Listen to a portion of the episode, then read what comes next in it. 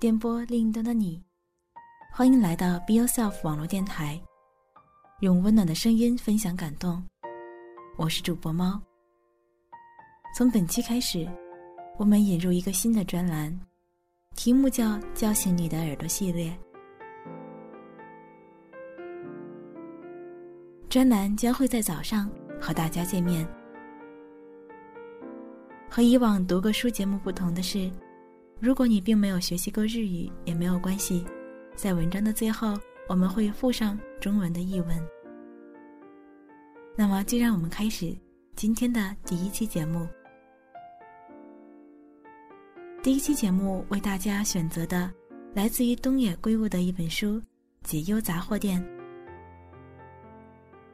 我想很多人认识东野圭吾，是从他的《白夜行》开始。如果说《白夜行》是在地狱中行走，只能以头顶上微弱的星光来温暖自己旅程的话，那么解忧杂货店就是在晴好的日子里泛舟湖上的美好时光。在这本书开头的地方，这是一本怎样的书呢？书中简介这样写道：“这里不只卖生活用品，还提供消烦解忧的咨询。”困惑不安的你，纠结不已的你，欢迎来信讨论心中的问题。静僻的街道旁，矗立着一家解忧杂货店。只要在晚上把写了烦恼的信丢进铁卷门上的投递口，隔天就可以在店后面的牛奶箱拿到回信解答。男友患不治之症，陷入爱情与梦想两难的女孩。一心想成为音乐人，不惜离家又休学，却面临理想与现实挣扎的鱼店老板儿子。爸爸的公司倒闭，打算带着全家卷款潜逃，在亲情与未来之间游离不定的少年。当他们纷纷写信到杂货店，不可思议的事情也接二连三的发生，而那些一瞬间的交汇。又将如何演变成一生一世的救赎？跨越三十年时空，杂货店恒常散发着温暖、奇异的光芒。东野圭吾说：“如今回顾写作过程，我发现自己始终在思考一个问题：站在人生的岔路口，人究竟应该怎样做？”我希望读者在厌倦时喃喃自语：“我从未读过。”这样的小说，好了，那就让我们一起走进第一期节目，一起进入第一封信的内容。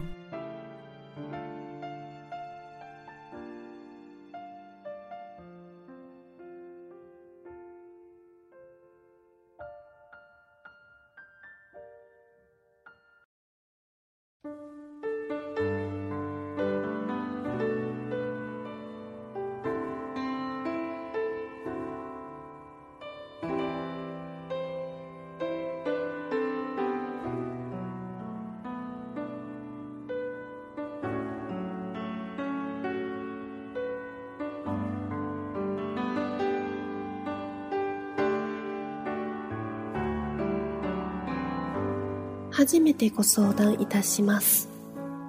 私は月のうさぎというものです。性別は女です。訳あって本名を明けせないことをお許しください。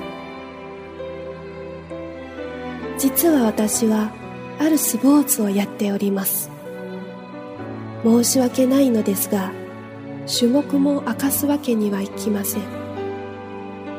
と言いますのは自分で言うのもおこがましいのですがそれなりの実績がありまして来年行われるオリンピックの代表候補になっておりますつまり種目を明かせばある程度人物が特定できてしまうのですそして私の相談事というのは自分がオリンピックの代表候補であることを伏せたままでは打ち明けられない内容です。どうかご理解ください。私には愛する男性がいます。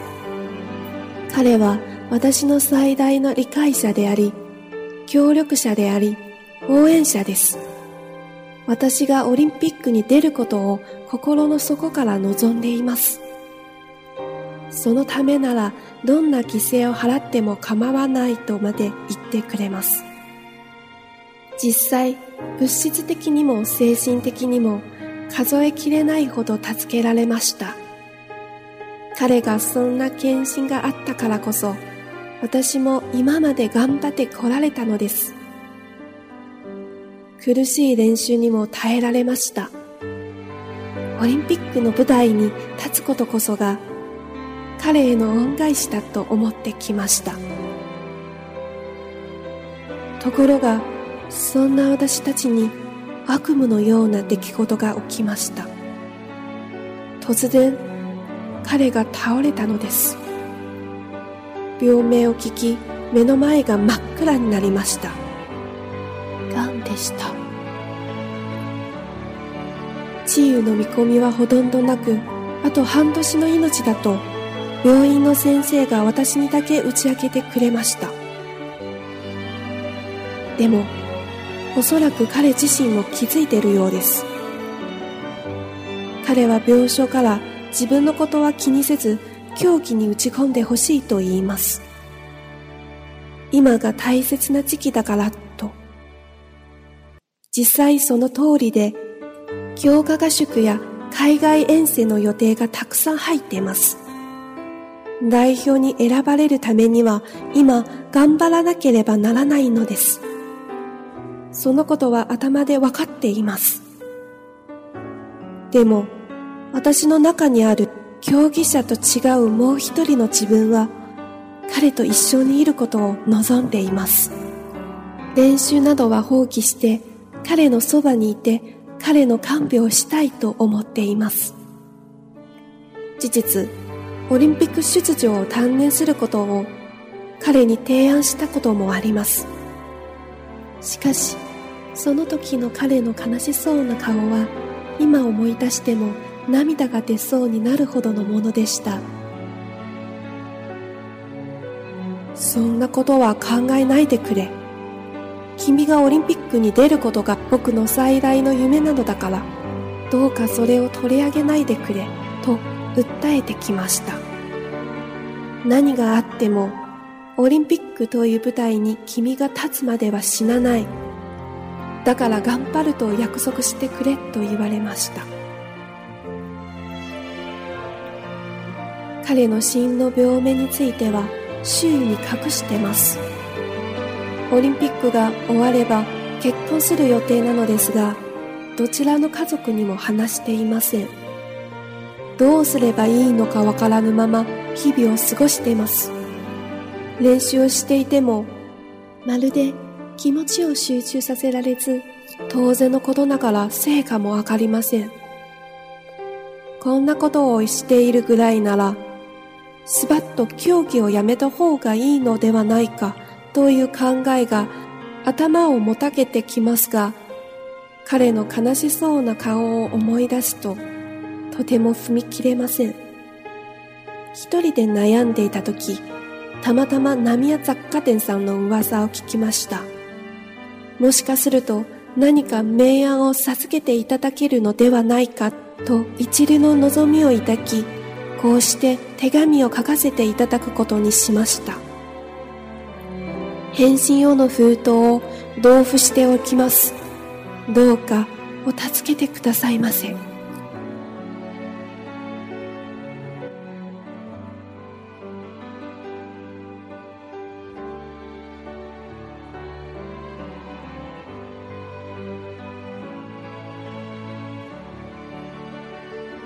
这是我第一次写信求助。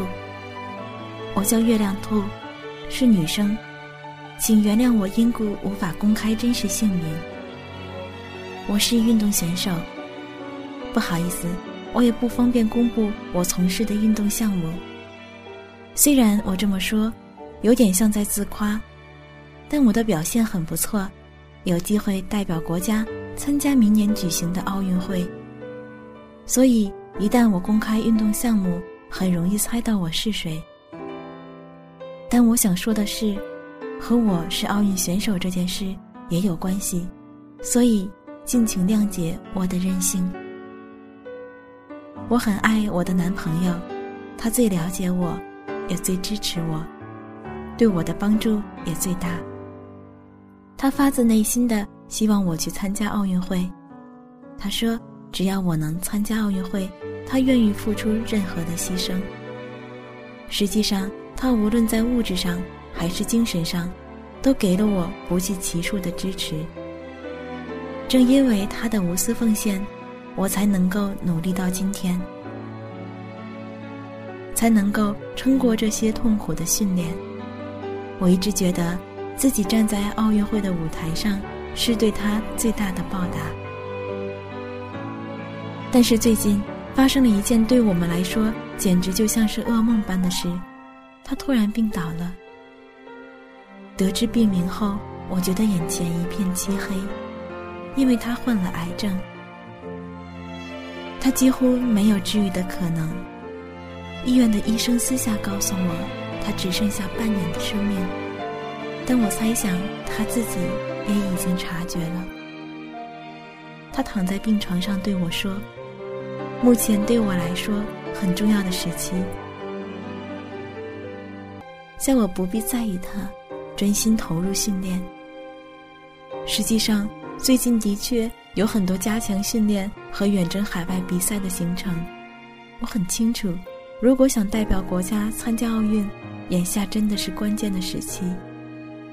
但是，除了身为运动员以外的我，还有另一个我希望可以陪在他身边。我想放弃训练，陪在他身边照顾他。实际上，我也曾经提议放弃参加奥运，但是他当时露出悲伤的表情，至今回想起来，都忍不住落泪。他对我说：“千万不要有这种念头，我去参加奥运是他最大的梦想，不要夺走他的梦想。”无论发生任何事，在我站在奥运的舞台上之前，他都不会死。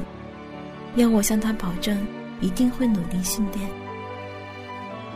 他向周围人隐瞒了病情。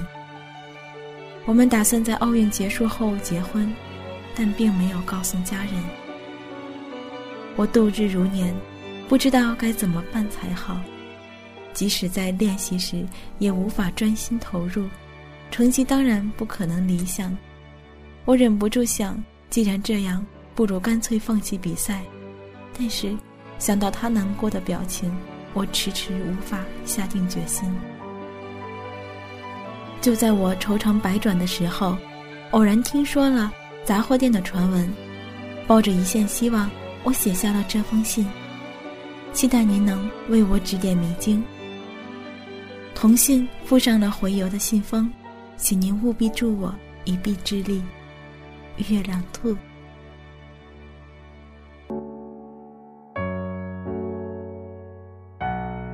感谢你的聆听与守候，这里是 b y o s l f 网络电台。